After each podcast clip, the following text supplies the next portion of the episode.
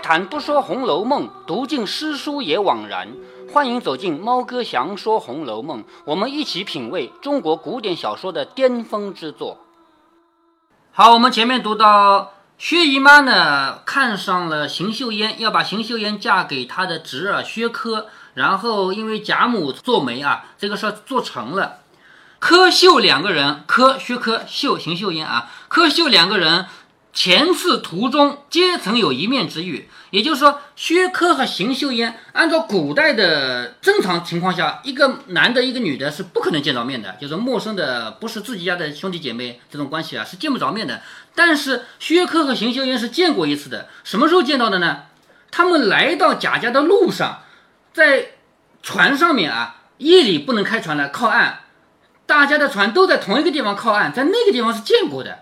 虽然到了贾家，他们又见不着了，知道吗？所以柯秀两个人在途中曾经有一面之遇，大概两个人心中也都如意啊。这两个人不容易啊，那次见面心里就觉得对方不错，只是邢岫烟未免比先时拘泥了些，因为一个女的嘛，原来不谈婚论嫁的时候，你可以很开朗、很活泼，等到谈婚论嫁了嘛，总是要点收敛的，所以有点拘泥。不好与宝钗姊妹共处闲语，就是他和薛宝钗本来可以随便聊天的，现在不能随便聊了。又见湘云是个爱取戏的，哈，史湘云这个人从来就喜欢拿人家开心嘛，更觉得不好意思。幸而他是个知书达理的，虽有女儿身份，还不是那种扬羞诈愧、一味轻薄造作之辈。好，这里讲到分寸啊，一方面他不能。过于放肆，另一方面呢，他也不是过于拘泥，因为这个人的分寸拿捏得很好。宝钗自见到他时，见他家业贫寒，好，薛宝钗这个人，他的眼睛多亮啊，一天到晚就是看着身边的所有人。薛宝钗应该是在这个书里面关心的人最多的一个了，是不是？所有人呢，他都知道人家有什么事，比如说史湘云自己家里的活都忙不过来，他不是叫袭人，你的活不应该叫他干，是不是？这个事他都知道。所以薛宝钗是一个关心人最多的人了。宝钗一见到他就知道他家是比较穷的。二来，别人的父母都年高有德之人，唯独他的父母呢是个酒糟透的人。邢岫烟的父母跟别人的父母不好比，这这父母没有什么作为，与女儿份中平常。邢夫人也不过是脸面之情。好，这里又提到邢夫人啊，邢夫人这个人在整个《红楼梦》里面不出彩啊，就是。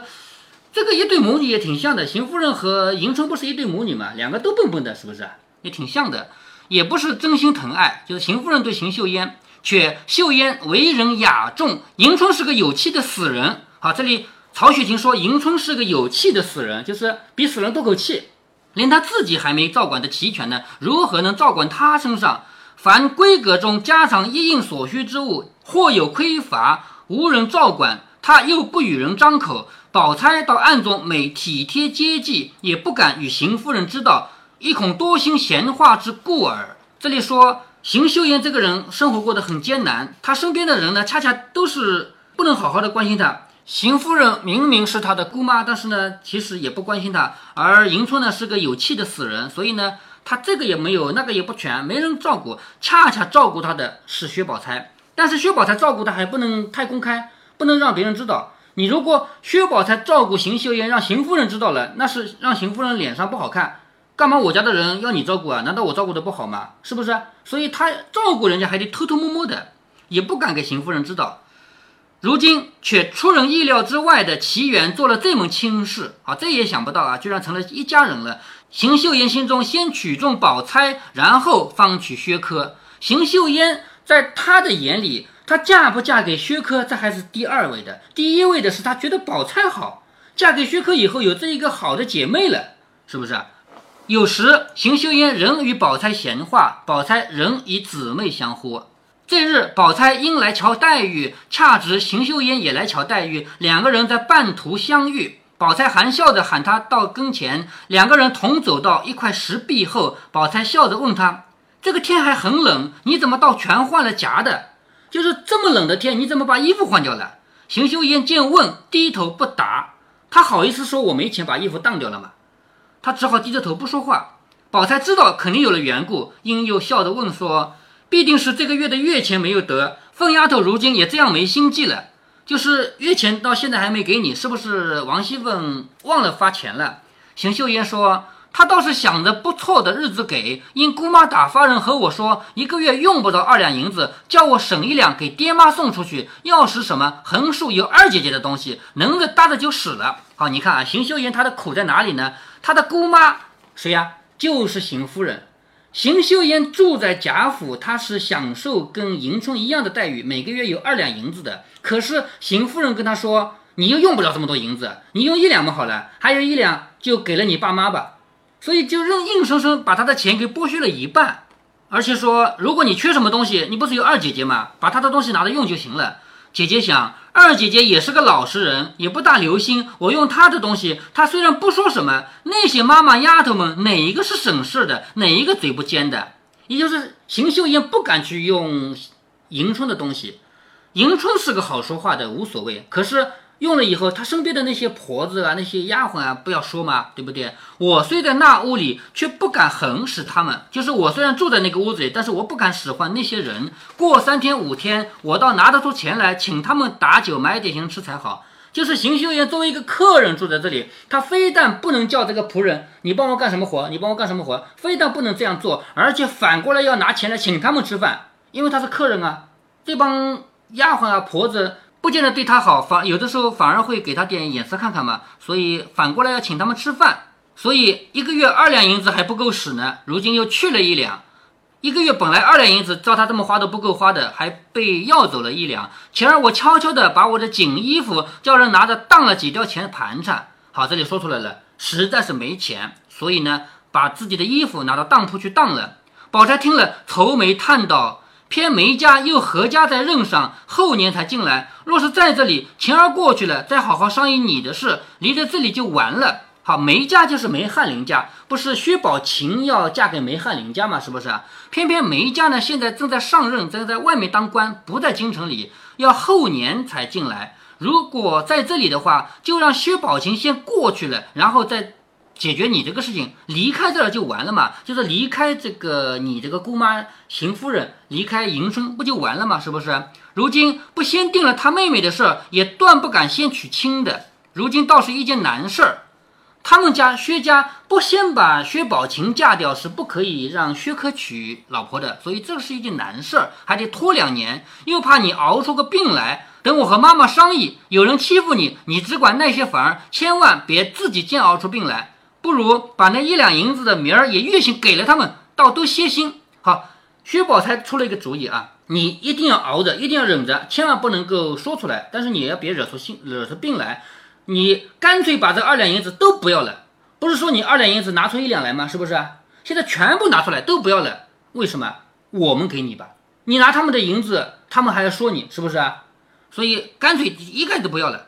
你以后也不白给那些人东西吃。他尖刺，让他们去尖刺，难听不过了，个人走开。就是迎春房间里的那些丫鬟和婆子们，你不要请他们吃饭。他们如果说说难听的话，你就走开，别听好了。倘或少了什么，你别冲那个小家子女儿去，只管找我去。就是你如果还缺什么东西不够用的，你就找我吧，并不是做亲后放如此。你你一来时，咱们就好的。就是薛宝钗要说了啊。并不是说你跟我们成了一家人了，所以我对你好，不是的。你一来我就对你这样好的，便是怕别人闲话，你打发小丫头悄悄的和我说就是了。就是你问我要钱，问我要东西，如果怕别别人说闲话的话，你打发个小丫头来悄悄的说一下就好了。邢岫烟低头答应了。宝钗又指着她裙上一个碧玉佩，问说：“这个是谁给你的？就是你连衣服都当掉了，你哪来的玉佩？是不是不正常嘛？”薛宝钗这个眼睛很细吧？衣服都当掉了，你身上还挂了个玉佩，这是谁给你的？邢岫烟说：“是三姐姐给的，好，探春给的。”宝钗点头说：“她见人人都有，唯独你没有，怕人笑话，所以送一个给你。”好，这里看得出所有人的周到之处啊。探春现在是他们贾家的管家，不是王熙凤生病以后交给他们几个人管的嘛，对不对？探春作为管家，如果这个家管得不好了，她是难堪的。所以一看。别人都有玉佩挂在身上，唯独邢岫烟没有，所以探春就送了一个给邢岫烟，让邢岫烟也有东西可以挂挂，明白了吧？所以现在说出来之后，宝钗就点头笑着说：“他见人人都有，唯独你没有，怕人笑话，就送了一个给你。这是他的聪明细致处。但还有一句话，你也要知道，这些装饰啊，原出于大官富贵之家的小姐。你看我从头到脚，可有这些富丽的装饰吗？然七八年之先，我也是这样来的。如今一时比不得一时了，所以我自己该省的就都省了。这是薛宝钗的观点。薛宝钗认为，有没有首饰是一回事。”带不带首饰是一回事，有首饰说明你家不穷，带不带是我自己的意愿。我这里想起一个故事啊，这个故事是说哪个杂志上看来的啊？就是一个很短的小故事，说有一个女的，她老公给她买了一副买了一条假的项链，那个项链闪闪发光，其实是玻璃做的，玻璃跟宝石你看出来也没太大差别，是不是啊？哎，很高兴有项链戴了，带着出去，结果戴了一天回来往家里一丢，生气了。老公就问为什么呀？他说别人笑话我，说没有就没有吧，干嘛带个假的？是不是啊？不戴也没人说你什么，干嘛带个假的？所以不要戴了。老公一想，我老婆被人家笑话，不行，这口气要挣回来，就买了一个真的给老婆戴。老婆又带了真的出去了，带了一天回来，把真的往抽屉里一放，假的带出去了。为什么？同样是假的带出去，面子不一样。如果我家里没有真的，我带个假的出去，你们笑话我，这穷鬼还带个假项链是不是？我家有真的，你谁来笑话我啊？明白这个道理吗？嗯，我有真的，我不戴而已。所以薛宝钗和探春是两个不一样的世界。探春觉得每个人都要有玉佩，邢岫烟没有，我就送一个给他。而薛宝钗的观点是有没有是一回事，戴不戴是一回事。探春给你，你就收着，但是你不一定要带出来。你看我，我从来就不戴这些首饰，这是薛宝钗的观点，说如今比不得他们了，总一色从首份为主，不比他们才是。就是你戴不戴，不用跟人家比。邢岫烟笑着说：“姐姐既然这样说，我回去摘了就是了。”宝钗忙笑着说：“你也太听说了，这是他好意送给你的，你不戴着，他不要疑心吗？就是人家既然送给你了，你就戴戴吧。你不戴的话，你让他觉得很疑心，是不是？我不过是偶然提到这里，以后知道就行了。”邢岫英忙又答应，又问姐姐此时哪里去啊？宝钗说：“我到潇湘馆去，你且回去把那当票叫丫头送来。当票是什么东西啊？就是一张凭证。你拿一个东西到当铺里去，当个十两银子来，这张纸就写一个什么什么东西当了十两银子，几月几号之前拿二十两银子来赎。你借钱总要有利息的，是不是啊？好，几月几号到期？你在到期之前，你拿多少多少银子去才能把它赎回来？如果你不赎呢？”归他了，这个叫当票啊。薛宝钗说：“你回去叫小丫头子把当票给我送来，我那里悄悄的取出来，晚上再悄悄的给你送去。这个事儿都要悄悄的办，不能让所有人知道。邢秀云去当衣服了，那个多难听啊，是不是？所以你叫丫头悄悄的送来，我悄悄的把你的衣服再取出来，然后再悄悄的给你送去，早晚穿好，不然风沙了事大。就是这个天还很冷，你这个衣服要穿好，但不知当在哪里了。”邢秀云说：“叫做横书点。”一个当铺的名字叫横书点，是鼓楼西大街的。宝钗笑着说：“这闹到一家子去了啊！伙计们知道了就要说笑话了。”薛宝钗这个话，你听听看什么意思啊？他说：“如果被当铺里的伙计知道了的话，就要说笑话了。说人还没过来，衣服先过来了，说明什么？听不懂吧？说明这个当铺是薛家开的，嗯，知道吧？薛家有的是钱啊，开银行嘛？当铺不就相当于银行吗？是不是啊？可以借钱的地方吗？”这个当铺是薛家开的，邢岫烟把衣服当到了薛家的当铺里去了。一个马上就要嫁给薛家的人，现在人还没嫁过来呢，衣服先送到我们店里来了，是不是一个笑话啊？所以宝钗说闹到一家子去了啊！伙计们如果知道了，就要说了，说人还没过来，衣服先过来了。邢岫烟听说便知道是他们家的本钱，也就是他们薛家开的当铺，也不觉红了脸，一笑，两个人走开。宝钗就往潇湘馆来，正好她的母亲也来瞧黛玉。好，这个时候薛宝钗和薛姨妈一起在林黛玉那里正在说闲话呢。薛宝钗说：“妈妈多早晚来的？我竟不知道。”薛姨妈说：“我这几天连日忙，总没来瞧瞧宝玉和她，所以今儿瞧他两个人都也好了。”就是薛姨妈说：“我一向都忙，没有来看看贾宝玉和林黛玉，现在来看看他们身体也都好了。”林黛玉忙让宝钗做了，应向宝钗说：“天下的事儿总有人想不到的，怎么想得到姨妈和大舅母又做一门亲家？”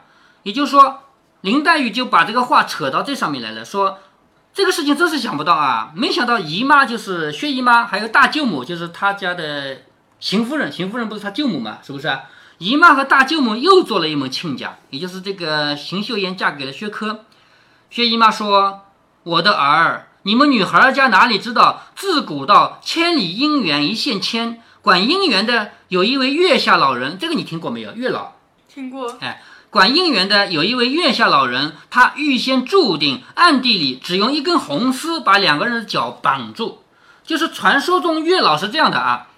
这个男的和这个女的将来要做夫妻的，拿一根红的线，一头绑在他的脚上，一头绑在他的脚上，但是你们自己不知道，所有人都看不到脚上这根线，但是月老已经绑好了，暗地里用一根红丝把两个人的脚绑住。凭你家隔，不是管婚姻的吗？对呀，月老就是管婚姻的呀。凭你家隔着海，隔着国，有世仇的，也终究有机会做了夫妻。就是被绑了这根丝线的两个人，不管隔着海洋，隔着国家，哪怕有仇，最后也要做夫妻的。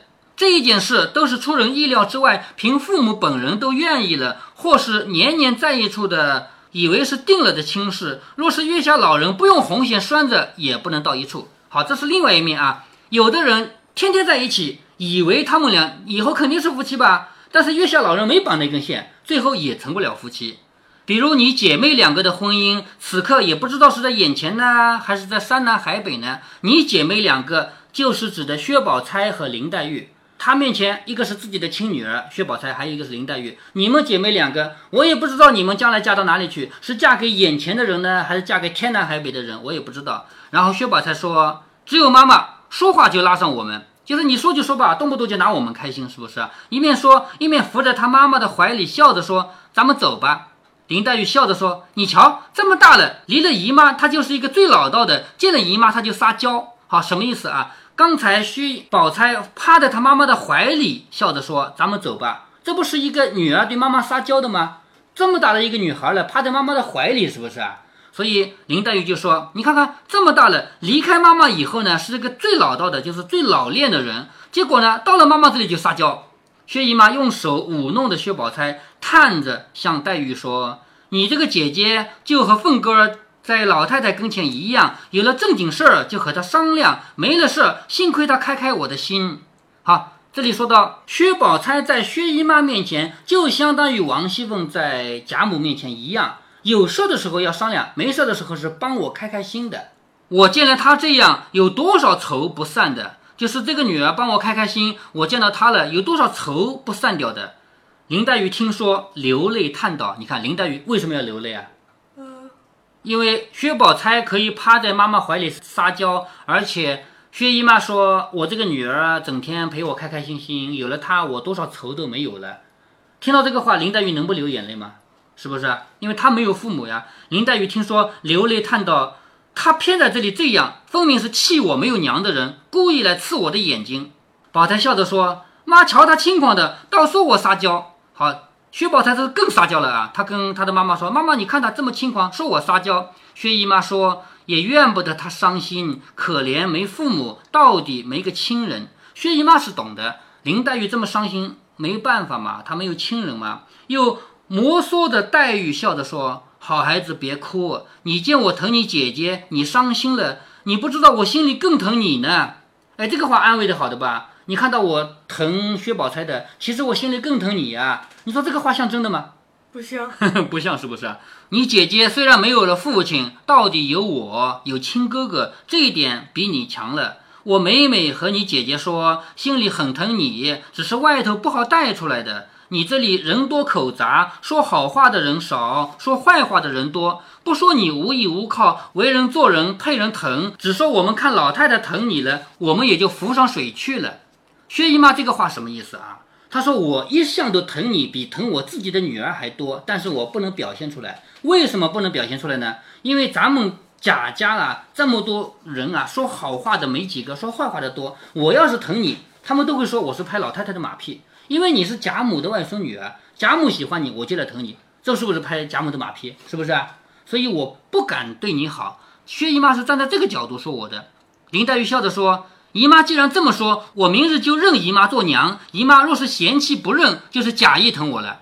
好，你不是说你疼我比疼薛宝钗还多吗？那我明天我就认你做妈妈了，我明天开始我叫你妈妈了，是不是？那你总不能假的疼我了吧？如果你不愿意的话，那就说明是假的。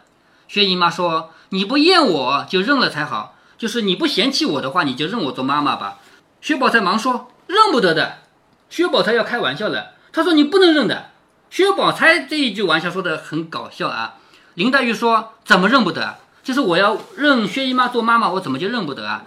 薛宝钗笑着说：“我且问你，我哥哥还没定亲事，为什么反而将邢妹妹说给我兄弟了？是什么道理啊？就是明明我哥哥薛蟠啊还没有结婚，为什么有一个邢岫烟不嫁给薛蟠，要嫁给薛科呢？你知道什么原因吗？”